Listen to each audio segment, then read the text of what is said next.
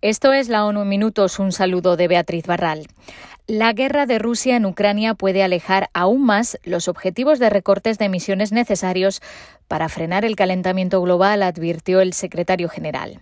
Mientras las principales economías persiguen una estrategia de hacer todo lo posible para sustituir los combustibles fósiles rusos, las medidas a corto plazo podrían crear una dependencia de los combustibles fósiles a largo plazo y cerrar la ventana de los 1,5 grados, advirtió Antonio Guterres en un foro organizado por la revista The Economist. Los países podrían descuidar o abandonar las políticas para reducir el uso de combustibles fósiles. And this is madness. Addiction to fossil fuels is mutually assured destruction. Esto es una locura. La adicción a los combustibles fósiles es una destrucción mutua asegurada. Como demuestran los acontecimientos actuales, nuestra continua dependencia de los combustibles fósiles pone a la economía mundial y a la seguridad energética a merced de los choques y las crisis geopolíticas. Tenemos que arreglar el sistema energético global, sostuvo Guterres. El secretario general repitió que mantener vivo el objetivo de los 1,5 grados requiere una reducción del 45% de las emisiones globales para 2030. Sin embargo, con los compromisos nacionales actuales, las emisiones mundiales aumentarían casi un 14% en la década de 2020. Si seguimos con más de lo mismo, dijo Guterres, podemos despedirnos de los 1,5 grados, incluso los 2 grados pueden estar fuera de nuestro alcance. Eso, dijo, sería una catástrofe. La Organización Mundial de la Salud ha verificado seis informes más de ataques a la atención sanitaria en Ucrania.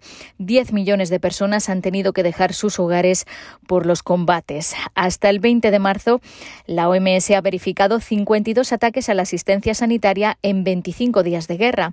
Eso es más de dos ataques por día. Esto es inaceptable. La atención sanitaria siempre debe ser protegida, dijo la organización en su cuenta de Twitter.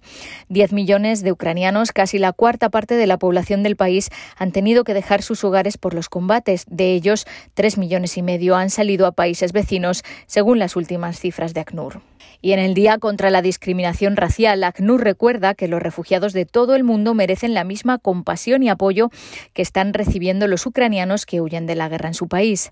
Aunque millones de personas de todo el mundo se sintieron conmovidas por la extrema situación del pueblo ucraniano, las mismas dificultades, el mismo dolor y la misma tristeza, la misma pérdida y angustia, el mismo alivio por haber encontrado seguridad, son experimentados por refugiados de todo el mundo que también merecen nuestra compasión, nuestra empatía y nuestro apoyo, dijo el responsable de ACNUR, Filippo Grandi, en un comunicado.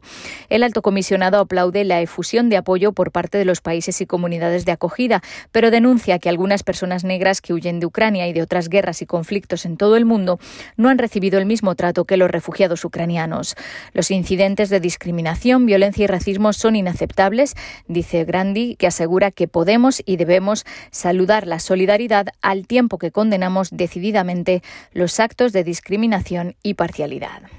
Y mejorar la forma en la que utilizamos y gestionamos las aguas subterráneas es una prioridad urgente si queremos alcanzar los objetivos de desarrollo sostenible para 2030, según un nuevo informe de la UNESCO.